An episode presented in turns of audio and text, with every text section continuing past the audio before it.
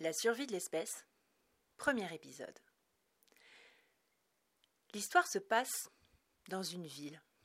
Une ville pas tout à fait comme celle que nous connaissons, mais une ville. Et dans cette ville, dans le jour fugitif d'un crépuscule, une ombre s'avançait, lentement, sous les ormes d'un grand jardin, le jardin d'un hôpital. Et, à l'endroit précis où le parc réussissait à vous faire oublier qu'il était enfermé à l'épicentre de kilomètres d'étendues urbaines, l'ombre s'arrêta un instant. Elle était seule, dans la presque pénombre, à rejeter à travers son écharpe un air chaud et moite qui se transformait en buée. Elle respirait. Le bas de son manteau laissa passer un courant d'air qui la fit frissonner. Saint fantôme, qu'elle se sentait vivante, et que c'était étrange. Elle se reprit. Il était temps. Elle passa les larges portes du hall et s'avança sans hâte vers le comptoir, où une hôtesse l'accueillit avec le sourire d'usage. Sans mot dire, la promeneuse ouvrit les pans de son large manteau, qui dévoilèrent un ventre rond, bien mûr, prêt à éclater. Et justement, il éclata puisque la poche des os perça juste sous les yeux de l'hôtesse ahurie, dont c'était le premier jour et qui fut bien incapable de réagir. Appeler une soigneuse, trouver un brancard, éponger le sol, elle ne savait pas quoi faire. Et ce fut la parturiante elle-même, calme, qui la rassura, lui sourit et la tira de sa stupeur, de sa voix douce, comme si accoucher n'était qu'une broutille, et qu'elle n'avait fait que cela de toute sa vie. Elle donna les consignes en restant droite, les yeux caressant au loin les arbres du jardin, dans le jour déclinant, laissant l'hôtesse s'agiter en suivant ses consignes. Elle s'assit sans protester sur le brancard quand lui descendit, se laissa monter, coiffer et déshabiller. C'était la procédure. La soigneuse qui l'examina constata que le col était suffisamment dilaté pour l'emmener immédiatement en salle de travail. Juste à temps. La parturiante réprimait par frissonnement les contractions qui tentaient de l'assaillir et qu'elle maîtrisait sans y penser. Sans y penser non plus, elle refusa les médicaments, la péridurale et l'hypnose, la piscine et le quatre pattes. Elle se connaissait, elle savait ce qui lui convenait. Elle avait tout essayé. Elle préférait les accouchements classiques, sur le dos, et les pieds dans des étriers, à l'ancienne, la tête en haut, où elle pouvait penser à autre chose et laisser les soigneuses et son corps faire le travail. Il n'y avait pas besoin de lui demander de pousser, de respirer ou de halter. Elle travaillait en automatique, sans y penser. Elle se moquait que les soigneuses puissent la voir en si fâcheuse posture ou, éventuellement, la voir déféquer.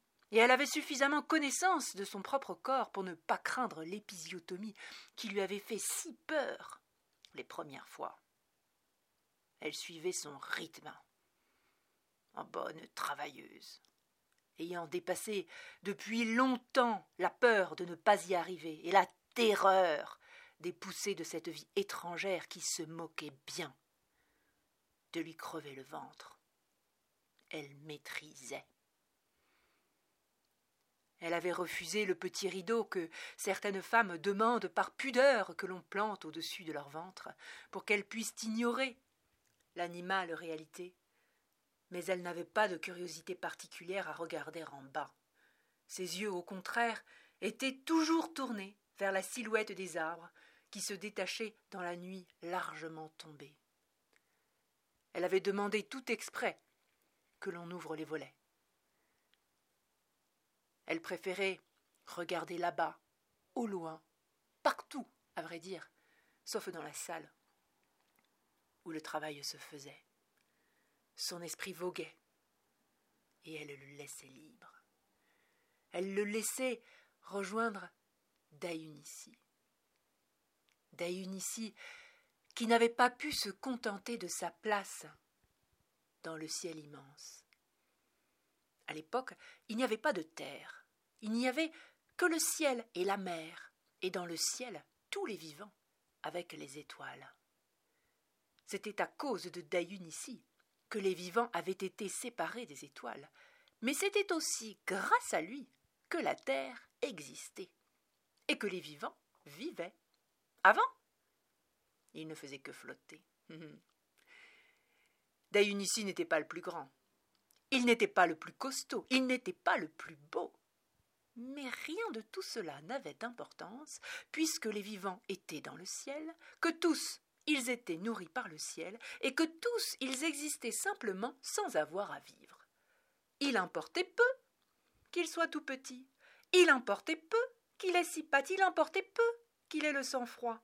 Seul importait sa curiosité et son courage. Une poussée un peu plus forte l'avait faite frissonner. Il fallait qu'elle se concentre. Sans sa curiosité et son courage, le monde aurait pris un autre chemin, et la terre ne serait pas la terre. Daïnici était téméraire, et probablement un peu inconscient. Tous, sans exception, l'avaient moqué.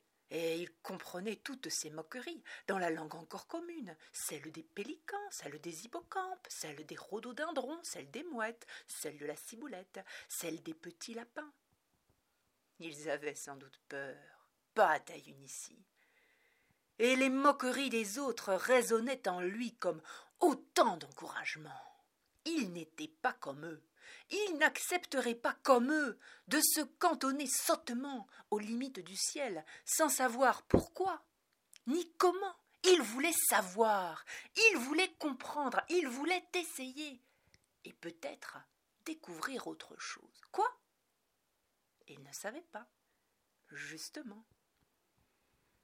Dayunici n'était pas docile. Dayunici ne faisait pas partie du troupeau. Il les défiait tous et leur couardise. Il annonça à la face de tous ce qu'il allait faire, et, porté par les becs, les mufles, les murmures des feuilles, des plumes ou les raclements des gosiers, la rumeur se propagea dans tout le firmament. Le jour dit, à l'heure dite, tous les vivants étaient présents, retenant leur souffle. Aucun n'aurait manqué un tel événement, qui n'avait pas de précédent et n'aurait pas d'équivalent. Ils emplissaient le ciel en un tas compact à l'endroit précis où Dayunici avait annoncé qu'il le ferait et en dehors de ce point, le ciel tout entier était vide. Seules les étoiles n'avaient pas bougé. Et c'est qu'elles étaient immobiles.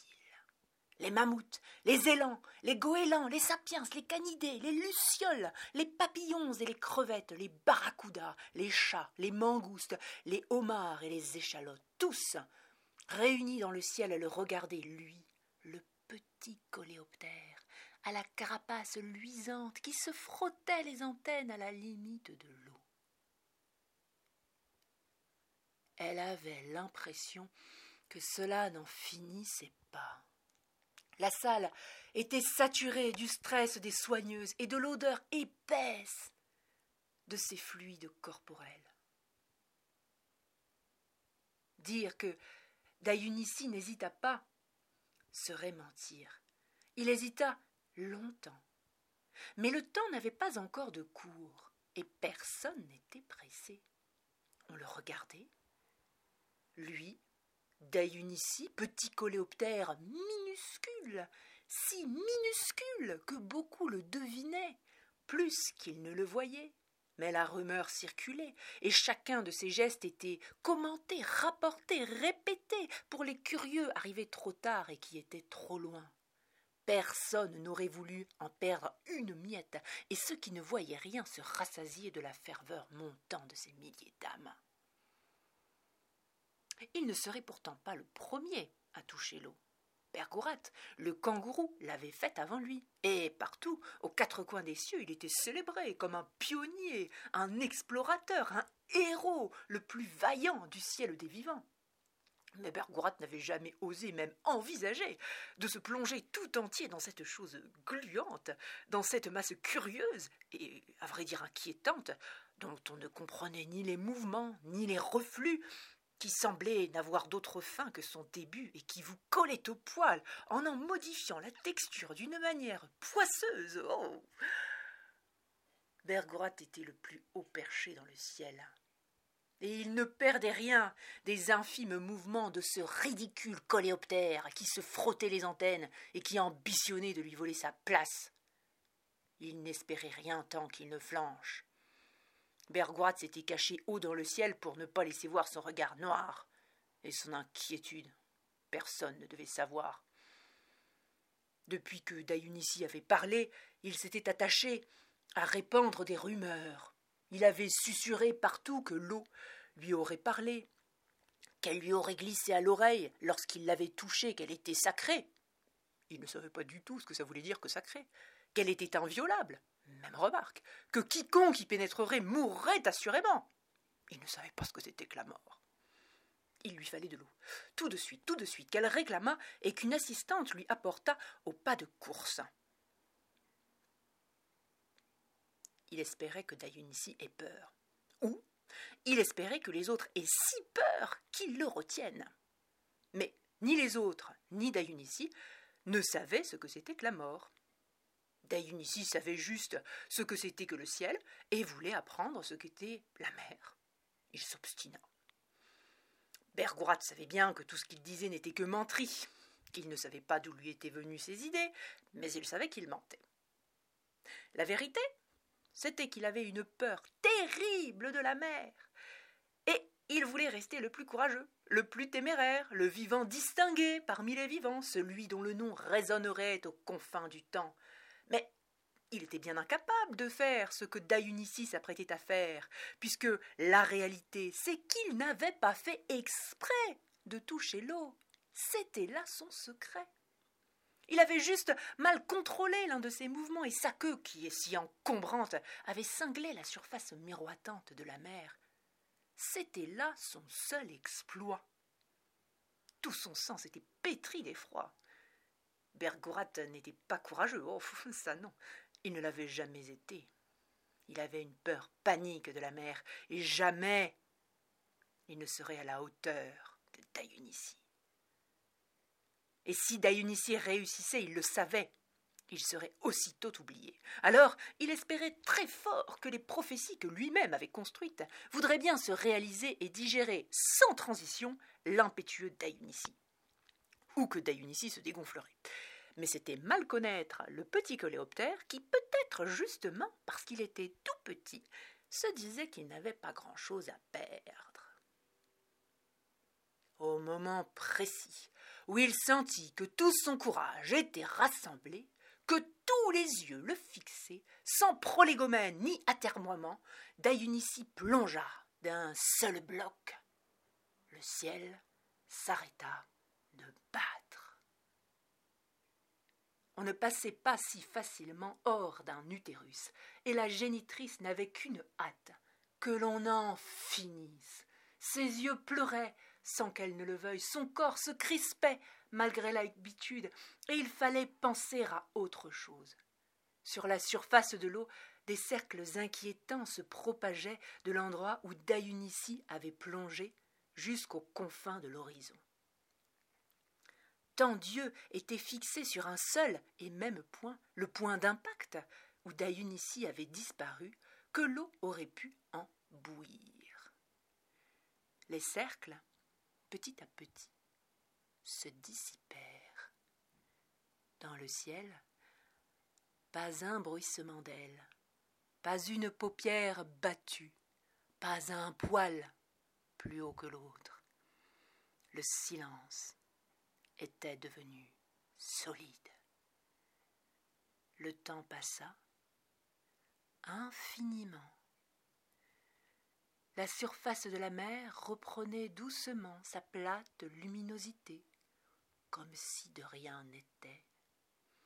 Plus rien ne transpirait, plus rien ne bougeait, plus rien ne semblait troubler les tréfonds du lourd miroir qui renvoyait aux vivants leurs images déformées. Elle l'a avalé. La rumeur mit du temps, mais finit par se propager. De plumes en écailles, d'écailles en spores, de spores en radicules, elle gonflait avec d'autant plus de facilité qu'elle se faisait l'exact écho des pensées et craintes de chacun. Le cœur de Bergorat se remplit de joie. Il n'en laissa rien paraître. Il ne fallait rien n'en laisser paraître. Il fallait encore attendre. Il était trop tôt. Les vivants n'étaient pas pressés. Ils attendirent. La nuit, puis le jour, puis la nuit, puis le jour se reflétèrent encore sur la surface luisante de leur grande inconnue. La salle d'accouchement était la dernière salle allumée de tout l'hôpital. Partout ailleurs, on dormait. La parturiante avait l'impression que, comme les vivants de son histoire, les assistantes ne bougeaient plus, qu'elles étaient assoupies, qu'elles attendaient quelque chose qui ne venait pas. La nuit, puis le jour, et la nuit, et le jour encore, le cœur de Bergorat se gorgeait de plaisir et de joie. Il n'osait pas encore tout à fait y croire, mais déjà dans son palais se déversait doucement le goût du triomphe. Dayunici avait échoué. Le monde des vivants ne connaissait pas de plus grande bravoure que la sienne. Même ses prophéties s'étaient réalisées. Et personne n'avait découvert ni sa peur, ni sa petitesse. Il mettait en cet instant toute sa force à retenir la commissure de ses lèvres qui voulaient se relever. Si les autres vivants avaient été moins loin, s'ils avaient regardé autre chose que l'endroit où la mère avait englouti ici, ils auraient discerné, dans l'éclat de ses yeux, toute la jubilation qu'il se donnait grand mal à camoufler. Mais les vivants regardaient la mère, et personne n'avait perdu de vue le point d'impact, même si personne ne le distinguait plus, même si Dayunici avait disparu depuis des jours entiers. Tous attendaient, attendaient, comme s'ils n'avaient rien d'autre à faire, comme s'ils n'avaient rien d'autre à vivre, comme si au fond ils pressentaient que l'instant était historique. Et Dayunici sortit de l'eau. Et c'est la fin du premier épisode, la suite au prochain épisode. Merci de m'avoir écouté.